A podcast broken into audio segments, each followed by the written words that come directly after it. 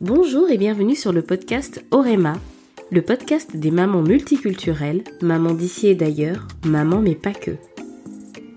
Je suis Lauriane, maman de deux garçons et professionnelle de la communication digitale. Ma mission, c'est d'aider les mères et les femmes qui entreprennent à devenir des références dans leur domaine grâce au pouvoir des mots. Ici, on parle donc d'entrepreneuriat, de communication, mais aussi de parentalité et de transmission culturelle. Parce que nous sommes des femmes complètes voulons une vie de famille comblée et une vie professionnelle épanouissante et valorisante. Pour ne manquer aucun épisode, n'oubliez pas de vous abonner au podcast sur votre plateforme préférée.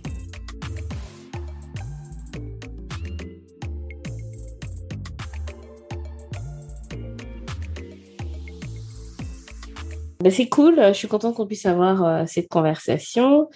Euh, ben, je, remercie euh, Elsa qui nous a mis en contact. Hein. Elsa, elle a toujours. Elsa, elle a toujours des, des bons contacts. Tu sais, j'ai l'année dernière lancé une collection d'objets inspirés de l'univers du podcast, donc à destination des, des, femmes et des mères qui écoutent le podcast. Et je cherchais une illustratrice avec laquelle travailler pour mmh. créer donc ces illustrations originales. Et c'est Elsa qui m'a euh, mise en contact avec euh, Malvina. Et euh, je suis vraiment heureuse de cette mise en relation parce qu'on a réussi à produire quelque chose que j'adore et dont je suis très heureuse et fière. Et mmh. donc, je suis contente de pouvoir faire ta connaissance et que tu puisses partager avec nous un petit peu qui tu es et ce que tu fais. Est-ce que tu veux bien te présenter pour commencer? Oui, alors euh, je m'appelle Stéphanie Béni, je suis euh, présidente de la Cour d'Or, je réside à Lyon.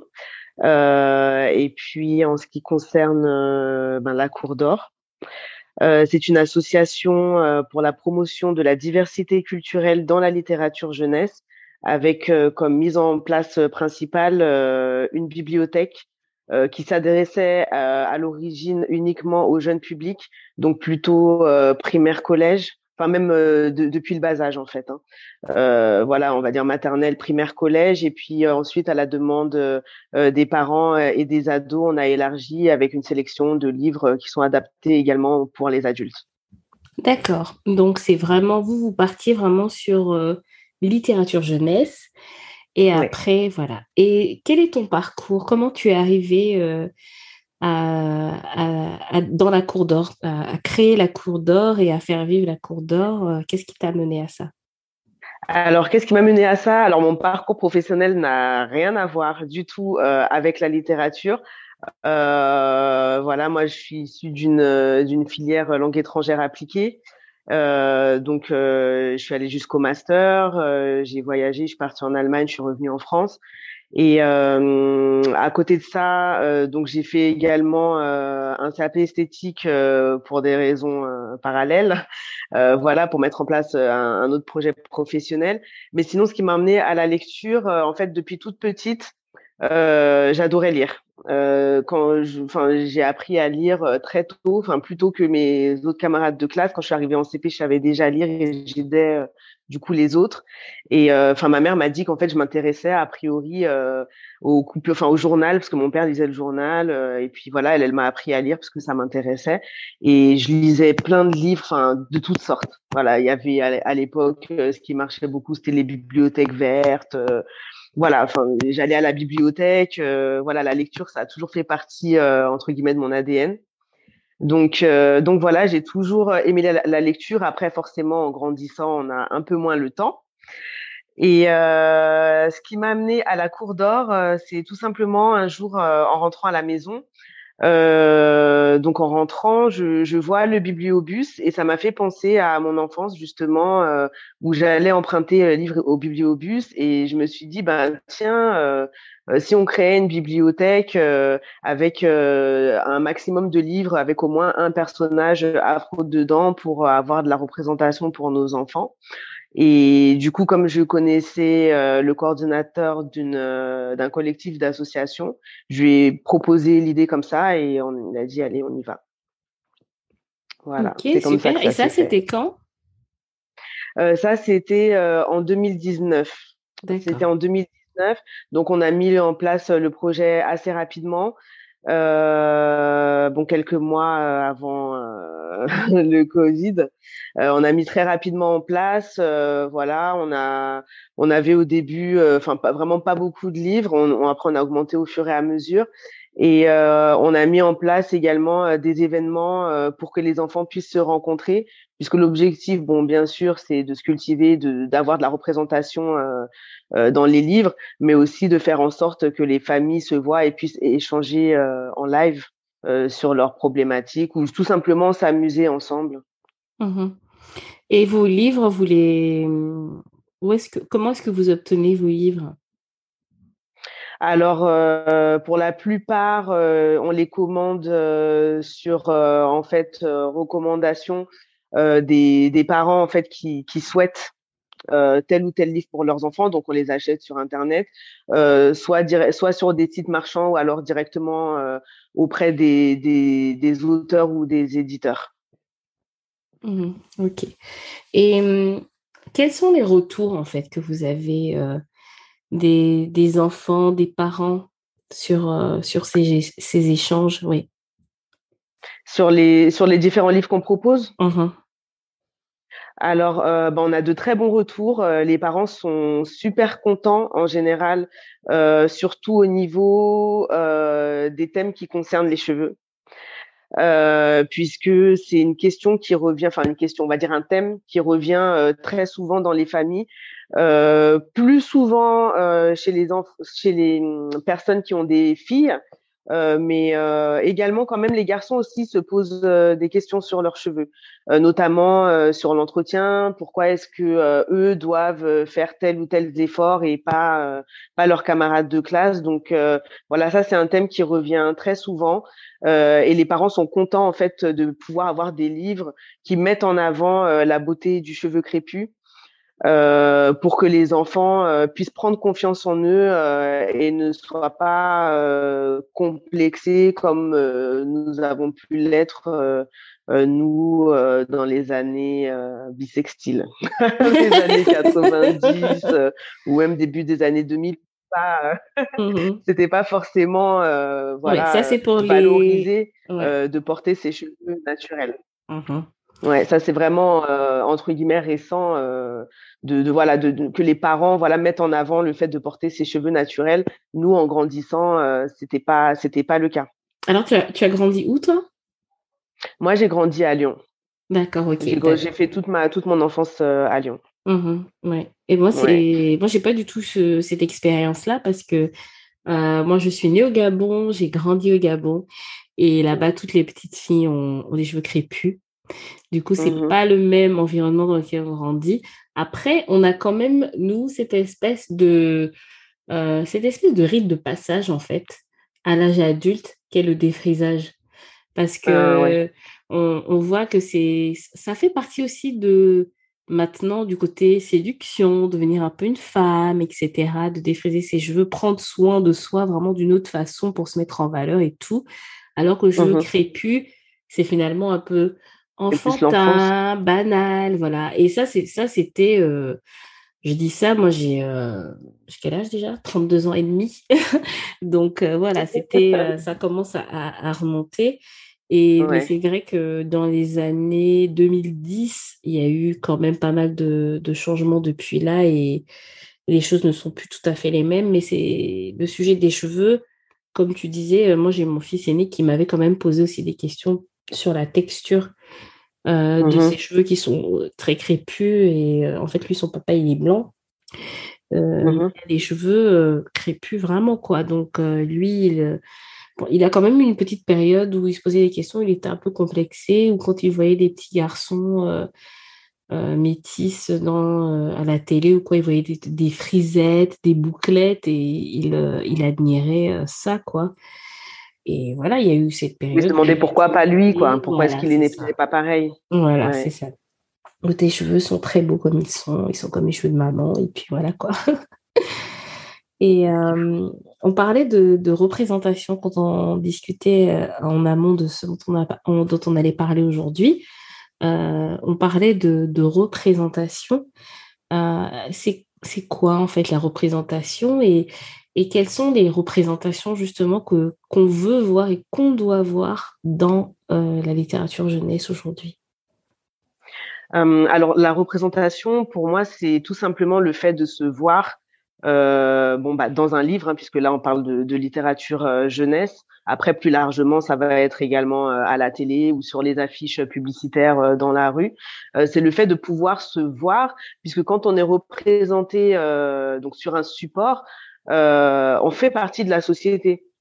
Voilà, on, on se sent comme faisant partie à part entière de cette société et donc on existe.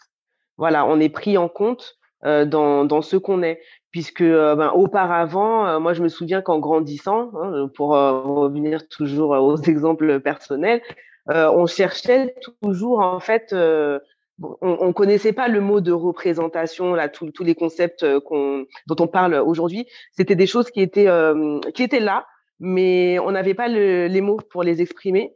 Et moi, je me souviens que quand je regardais la télé, dès que je voyais, par exemple, une série euh, avec euh, une famille euh, afro, par exemple, ça, il y en avait souvent dans les, enfin, au début des années 2000, des, des séries avec des familles afro-américaines, où voilà, bah, tu, enfin, étais trop content de, de, voir, de voir ces familles puisque tu voyais des personnes qui te ressemblaient, des, des personnes qui avaient les mêmes modes de vie que toi, qui mangeaient, voilà, parfois les mêmes bon, pas exactement les mêmes plats. C'était surtout des Américains quand même, donc. Euh... Oui, voilà, c'était des Américains, donc c'est pas exactement pareil, mais voilà, enfin, il y, y, avait cette espèce de, de, proximité, ou même par exemple, je sais pas moi, les séances de, de coiffage, euh, voilà, voir, voir des choses qui te, qui te sont qui te font savoir que, voilà, qui te sont familières et qui te font savoir aussi que ce que tu fais est normal, puisque euh, en étant euh, un enfant noir qui euh, grandit en France ou en, en, Europe de manière générale, euh, bon, peut-être qu'aujourd'hui c'est moins le cas, mais à l'époque on, se sentait quand même souvent assez seul, parce qu'on était souvent le seul noir de la classe, le seul noir du groupe.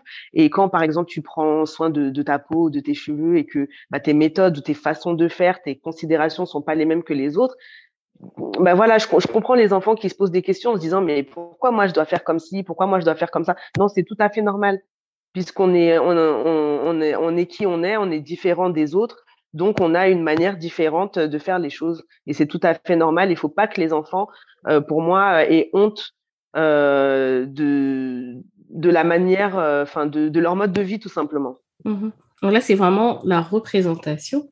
Mais justement, on parlait de représentation donc positive finalement, mmh l'impact de ce que c'est de ce voilà avoir une représentation positive, l'impact que ça a derrière c'est quelque chose de d'énorme en fait. Il suffit pas de se voir finalement. Et il, faut se voir, être représenté de la bonne façon. Exactement. Euh, voilà, que ça ne reprenne pas les clichés, que voilà. Tout à fait, parce que euh, justement, euh, il y a une longue période euh, où, en général, quand on était représenté, c'était justement que du négatif. Soit on était la racaille, soit on était la personne, euh, voilà, qui connaît pas grand-chose, ou voilà, souvent des, des choses négatives. Et euh, ben, comme tu le dis, effectivement, la représentation positive, elle a vraiment un impact sur sur le futur de l'enfant.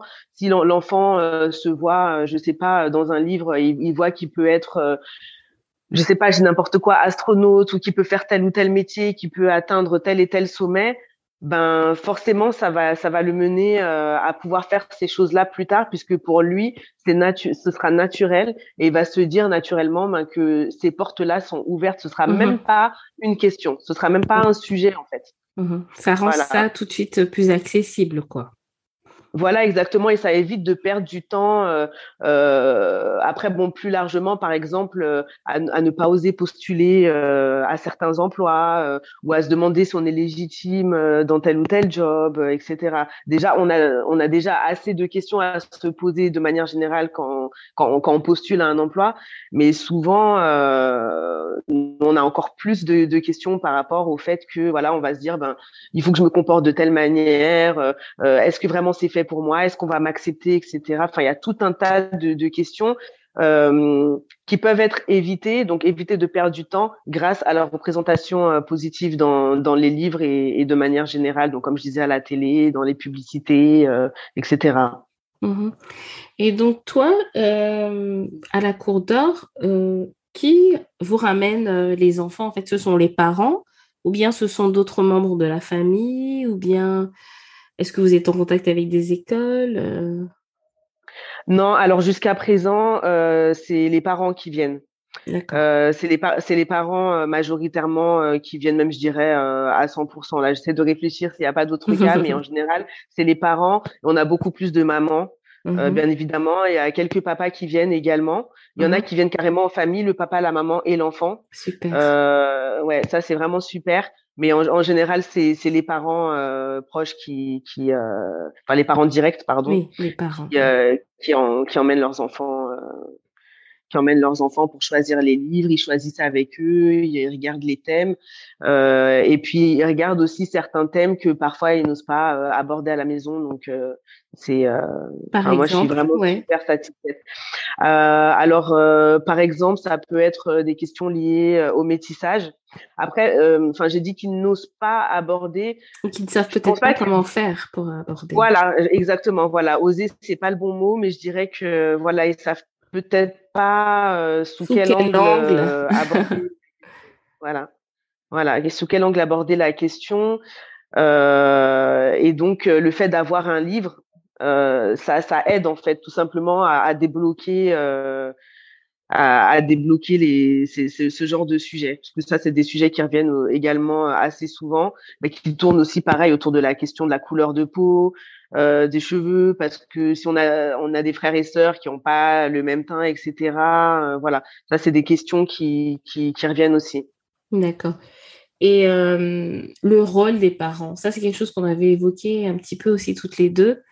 C'était mm. finalement quel est le rôle des parents dans, tout, dans tout ça en fait, dans tout ce qui est transmission, comment dire, représentation, et euh, aussi dans tout ce qui est euh, bah, passer du temps avec leurs enfants, avoir des activités comme ça culturelles, des activités saines, etc.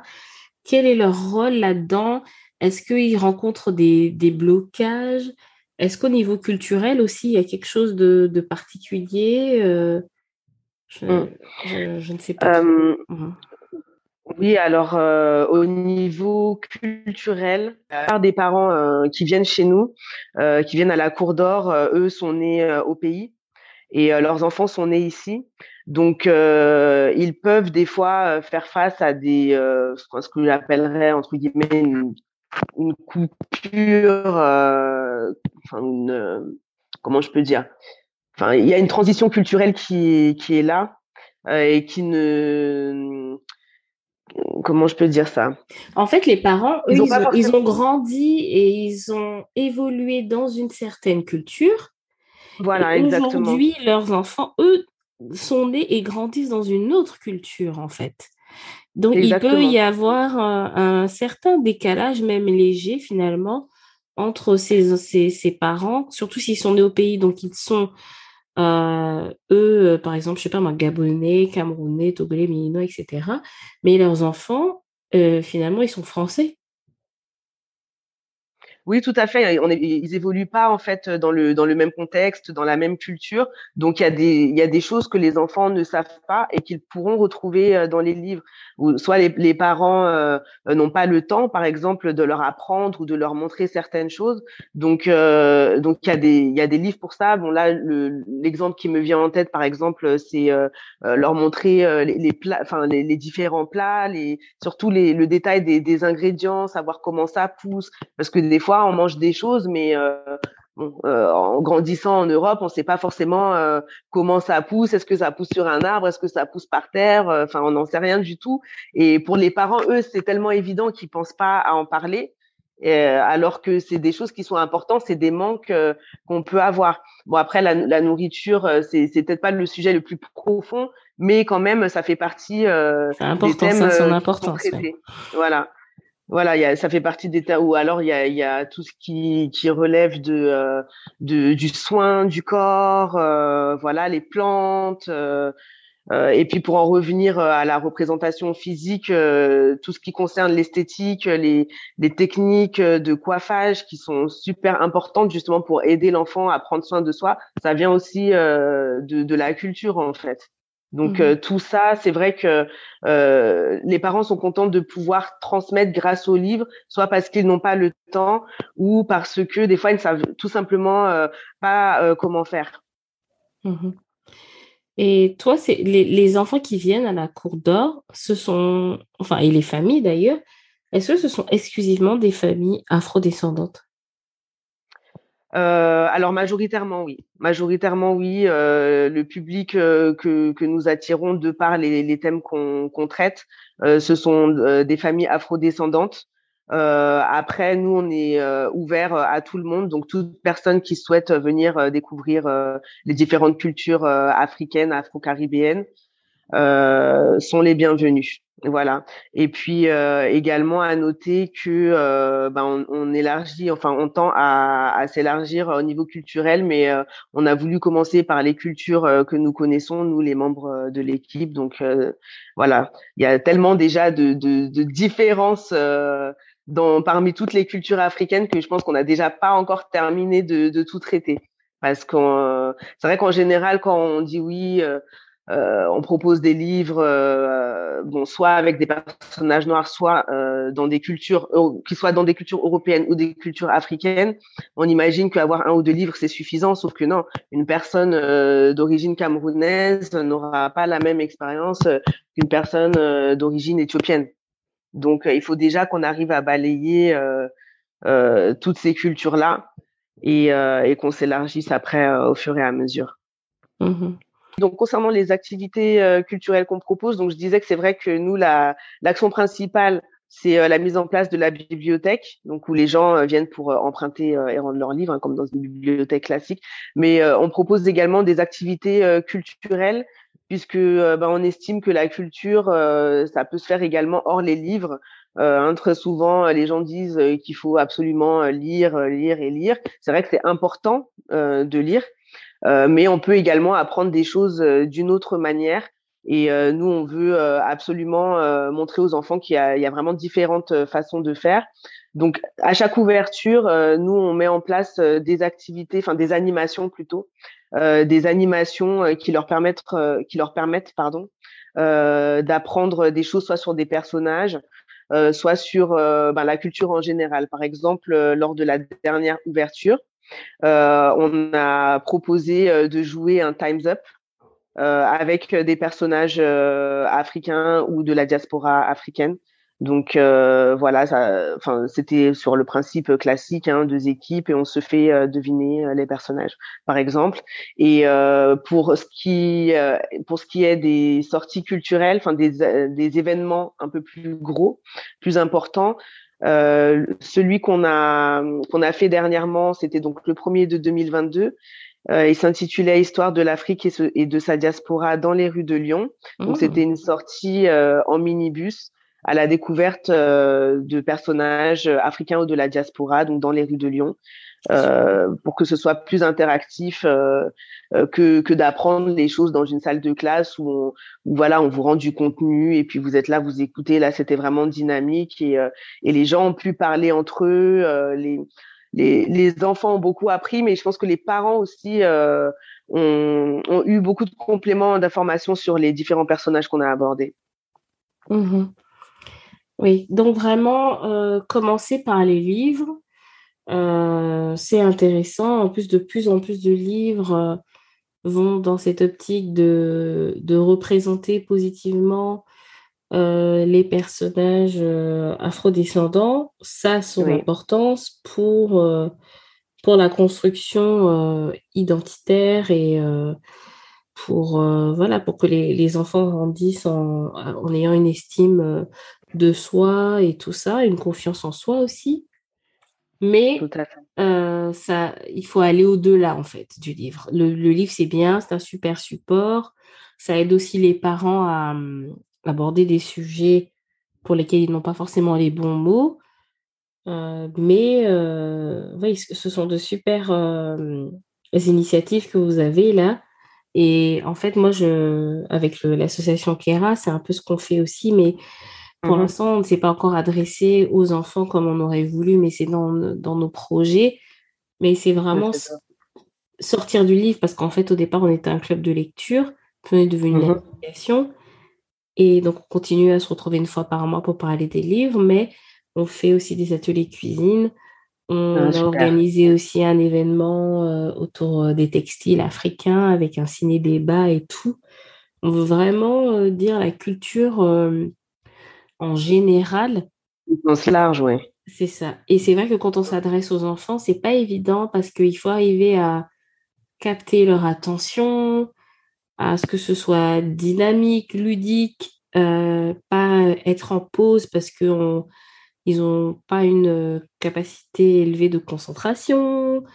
Donc, euh, c'est vrai que... Et surtout qu'à la fin de tout ça, il faut qu'ils aient retenu quelque chose. Donc, oui, voilà, euh, il faut, que, il faut que quelque chose leur reste. Sinon, c'est vrai que après, l'objectif n'est pas forcément atteint s'il n'y a rien qui reste derrière. C'est ça. ben, ça marche.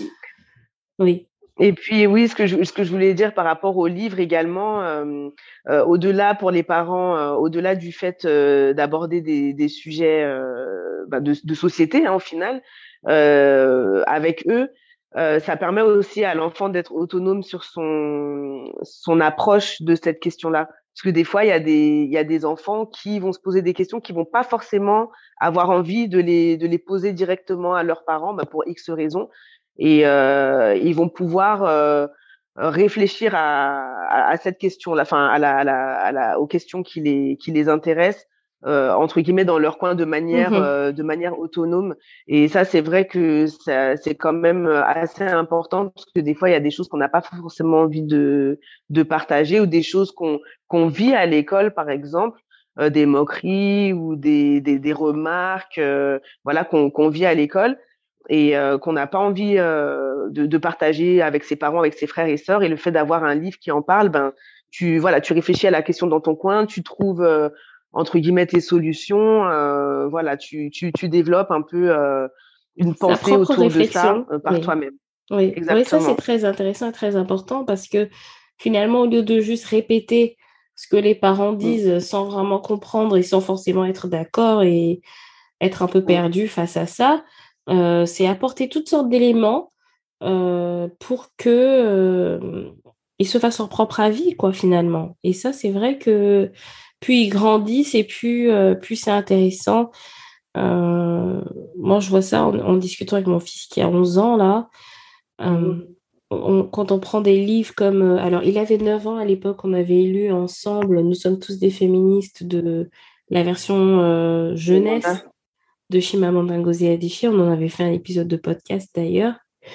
Mm. Euh, on avait vraiment discuté de ça et c'était intéressant parce que c'était juste, c'était pas juste moi qui lui disais mm-hmm. le féminisme c'est ça, les hommes sont comme ça et machin et fin. Non, là c'était un livre qui apportait des éléments. Bon, c'est pas c'est pas seulement objectif parce qu'elle raconte aussi des anecdotes de sa vie et tout selon son point de vue, etc mais ça fait déjà un autre point de vue que le mien.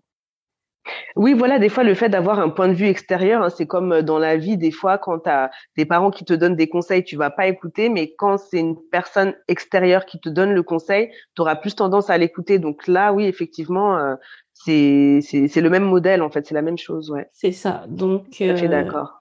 Donc, ne pas hésiter à, vraiment sur des, des, des, sujets comme ça de société, comme tu disais, le, harcèlement scolaire, euh, le féminisme, l'identité de genre, qui est un sujet euh, qui est euh, très actuel et qui, moi, je trouve, c'est important de parler de, de ces sujets-là parce qu'en fait, surtout nous, dans nos communautés afro, il y a bon, je ne vais pas généraliser parce que tous les noirs ne sont pas comme ça et d'ailleurs il y a des noirs cuir, donc voilà. Mais on est quand même en général, surtout en Afrique, assez fermé à tout ça. Mais moi mmh. aujourd'hui, euh, j'ai quand même mon fils qui me dit que euh, dans sa classe, il y a des enfants qui dont l'identité de genre à la naissance ne correspond pas à l'identité de genre dont ils se réclament aujourd'hui. Mmh si moi, en tant que parent, c'est un sujet auquel euh, sur lequel moi je me suis pas renseignée.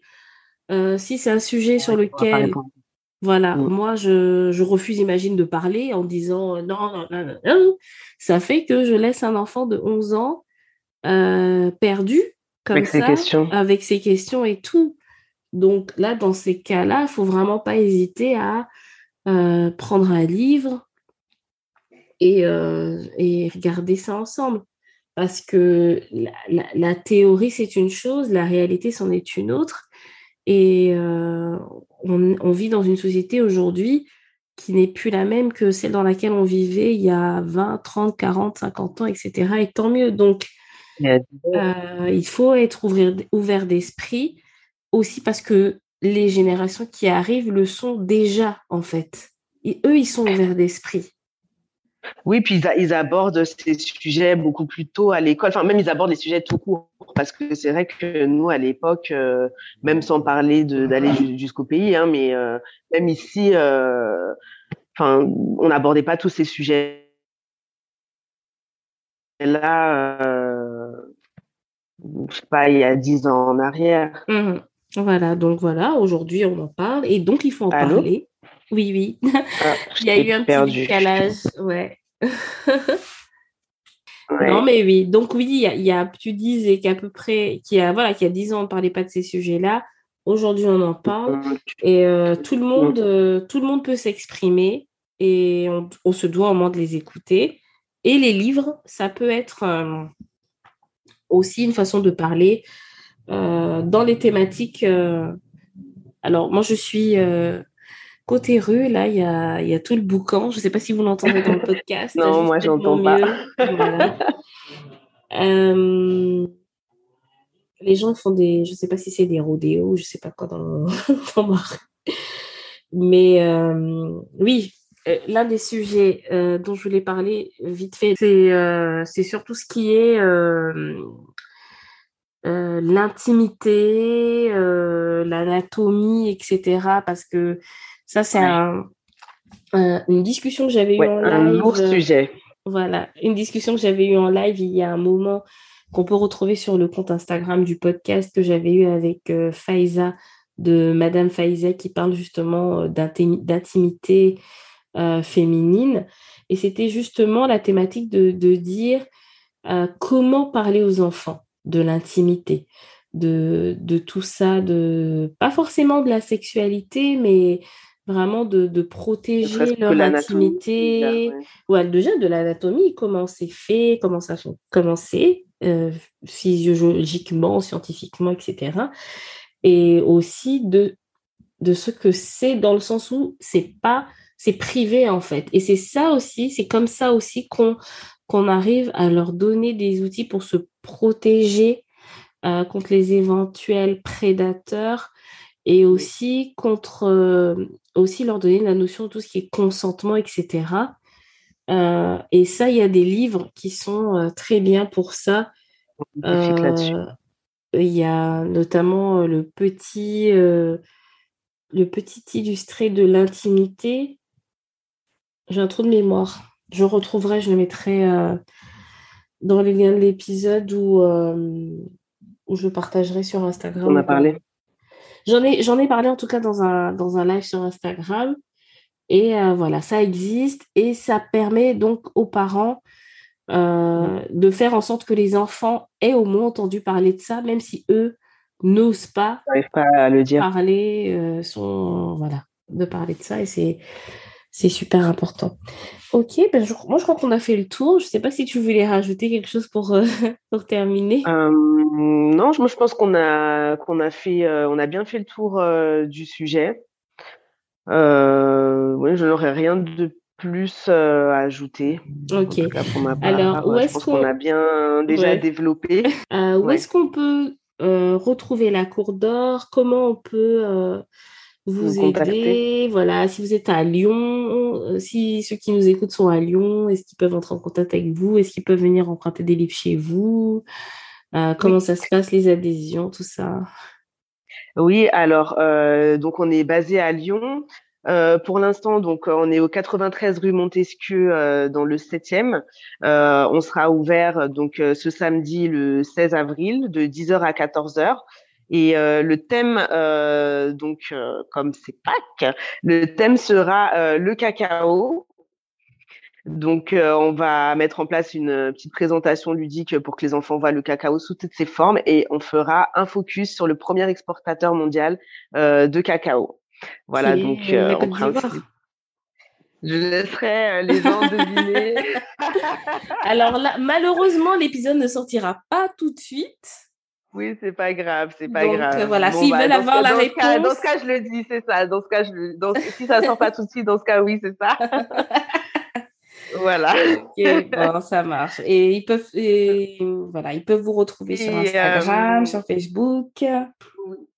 Oui. sur Instagram, euh, c'est euh, la cour d'or et underscore. Et mhm. sur Facebook, Asso la cour d'or, association la cour d'or. Voilà, donc on est sur Instagram, sur Facebook. Euh, quoi dire de plus? Oui, le fonctionnement. Euh, au niveau du fonctionnement, donc euh, on, on, fonctionne comme une bibliothèque classique où vous pouvez emprunter vos livres pendant quatre semaines. Vous pouvez emprunter trois livres à la fois. Euh, et nous, on ouvre euh, une fois par mois, puisque euh, bah, il faut savoir qu'on est bénévole, donc on ouvre une fois par mois. donc régulièrement, c'est les premiers samedis du mois. Après, ça peut changer selon selon les aléas. les premiers samedis du mois et on communique toujours l'adresse où on ouvre puisqu'on est amené à, à, bouger en fait de temps à autre. Donc on communique toujours via notre newsletter. Voilà. Donc, euh, si vous souhaitez recevoir les informations, vous pouvez nous contacter sur Instagram, Facebook ou alors sur euh, contact@lacourdor.com. Donc, la cour d'or, c'est euh, la cour comme une cour C-O-U-R et D-O-R. Voilà, c'est la cour d'or. je mettrai, ça comme, Je mettrai comme le quoi, pardon? Comme le métal, puisque en ah, fait, on a ça fait un ah. jeu de mots oralement avec la cour d'or. Est-ce que la cour d'or non, la cour ne ah. dort pas. Voilà. Oh, super. Euh, pour avoir la bonne orthographe. ok, d'accord. Mais de toute façon, c'est vrai que là, on est en train de parler, donc on ne retient pas forcément et on s'imagine parfois que ça s'écrit d'une façon ou d'une autre. Je mettrai les liens dans les notes de l'épisode. Euh, je partagerai voilà, des informations aussi dans la newsletter ou, et ou sur Instagram, donc il n'y a pas de problème. Vous saurez retrouver euh, Stéphanie sans, sans aucun souci. Merci beaucoup. Merci à toi, c'était un plaisir.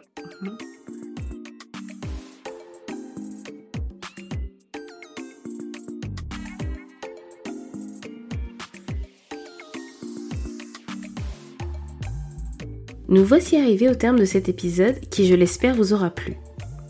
Pour aider le podcast à grandir et permettre à plus de monde de le découvrir, vous pouvez laisser 5 étoiles et un commentaire sur Apple Podcasts et une note sur Spotify. Si le contenu autour de la parentalité vous parle, inscrivez-vous à la newsletter sur orema.fr slash nl-parentalité et recevez un mail chaque lundi pour aller plus loin et découvrir les coulisses du podcast. Si c'est le web marketing qui vous intéresse, rendez-vous sur orema.fr slash checklist-com. Je vous mets les liens dans les notes de l'épisode. Pensez à checker vos spams et l'onglet promotion de votre boîte Gmail au cas où. Enfin, rejoignez-moi sur Instagram, at orema-du8 podcast, pour poursuivre la conversation. Merci de m'avoir écouté jusqu'à la fin et à samedi prochain pour un nouvel épisode.